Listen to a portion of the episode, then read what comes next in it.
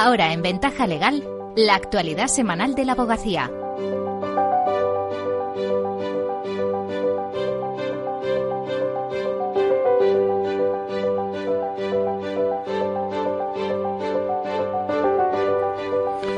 Bienvenidas Isabel y Sonia, ¿qué tal? Hola, buenas tardes.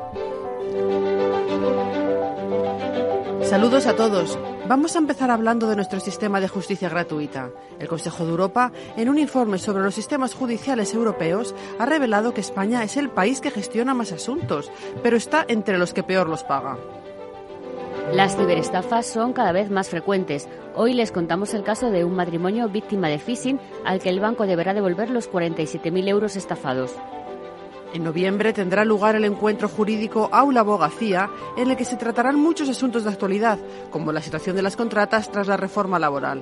Hemos hablado de este tema con el magistrado del Tribunal Supremo Ángel Blasco Pellicer, que será uno de los ponentes.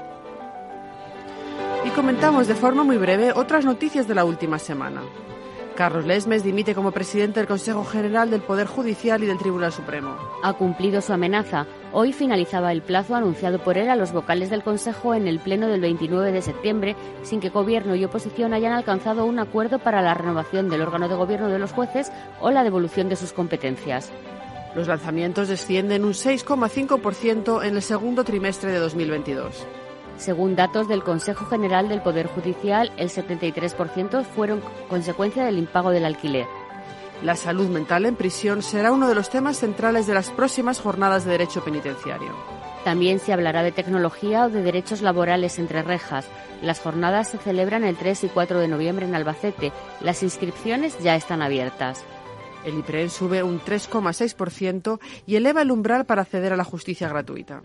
Así lo contempla el proyecto de ley de presupuestos generales del Estado aprobado en el último Consejo de Ministros. Ahora queda la tramitación parlamentaria.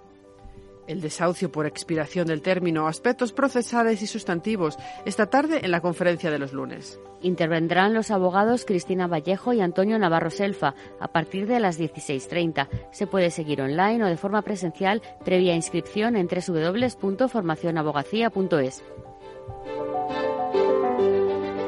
España es el país europeo con un sistema más amplio de justicia gratuita, pero al mismo tiempo, o quizás también por eso, es uno de los que menos pagan cada caso. Así lo ha revelado el informe de evaluación sobre los sistemas judiciales europeos 2022, realizado por la Comisión Europea para la Eficiencia de la Justicia del Consejo de Europa.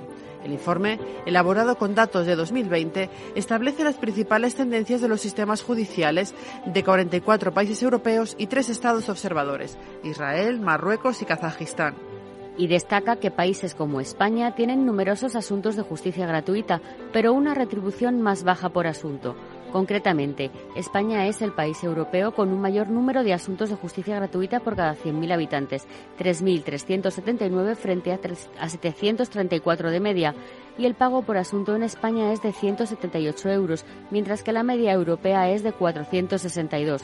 Antonio Morán, presidente de la Comisión de Justicia Gratuita del Consejo General de la Abogacía. Y se mantiene el sistema por la profesionalidad y vocación de los abogados que tenemos en España, no porque la inversión económica del Estado pueda ser equiparable a la de los países de nuestro entorno. La cantidad que se paga por asunto sube extraordinariamente en los países del norte de Europa, 2.075 euros en Noruega o 1.511 en Holanda, de los que el estudio destaca el esfuerzo importante para permitir a los justiciables que no disponen de recursos financieros el acceder a la justicia.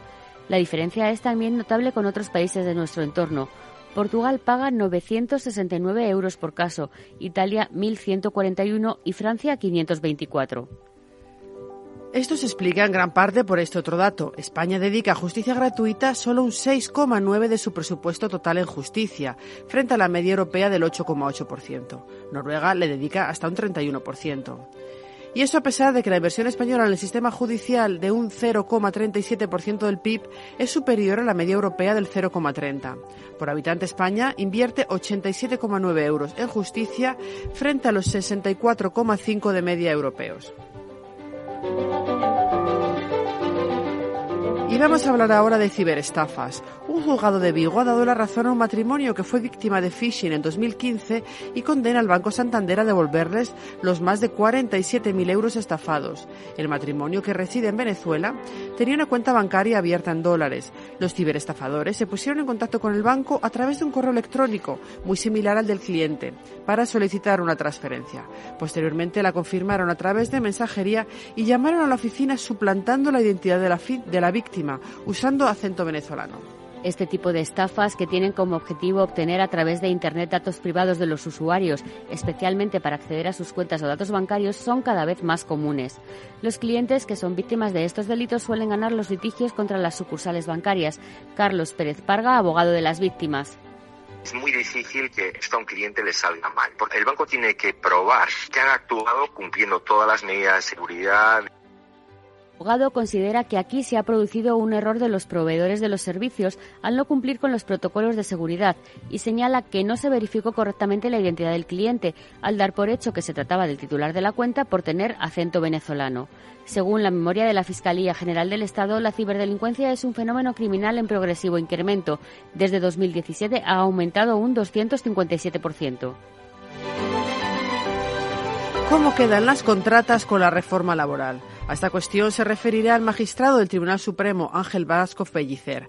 Será uno de los ponentes de Aula Abogacía, el primer encuentro nacional de estudios jurídicos. Organizado por la Abogacía Española, tendrá lugar en Madrid el 22 y 23 de noviembre. El magistrado nos ha adelantado que el texto del decreto ley de esta reforma es confuso, lo califica incluso de trampantojo normativo y asegura que requiere una interpretación para aclarar su sentido.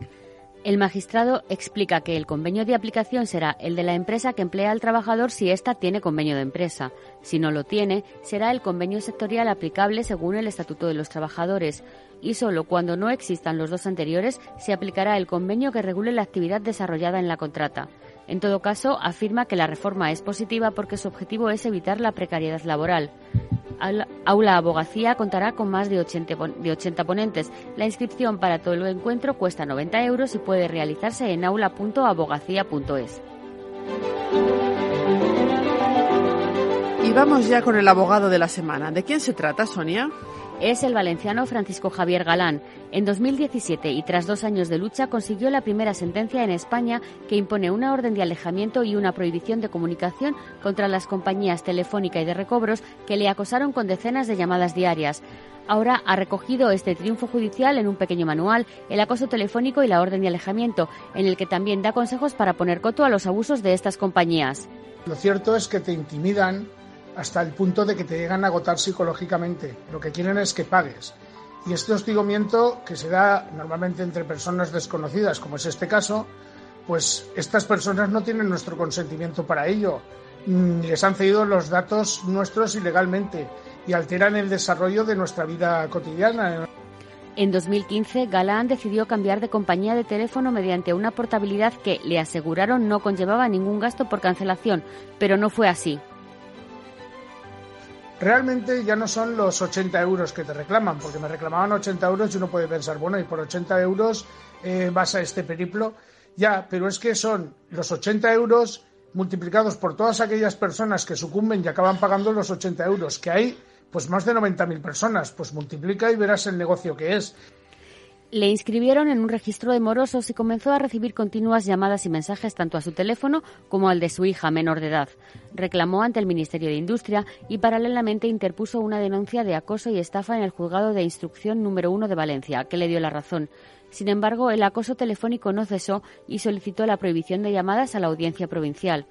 El letrado ha abierto ahora otra pelea, conseguir que se incluyan las llamadas de compañías telefónicas como delitos que cometen las empresas. Enhorabuena al abogado. Con esto terminamos por hoy. Hasta la semana que viene. Muchas gracias Isabel, muchas gracias Sonia. Gracias.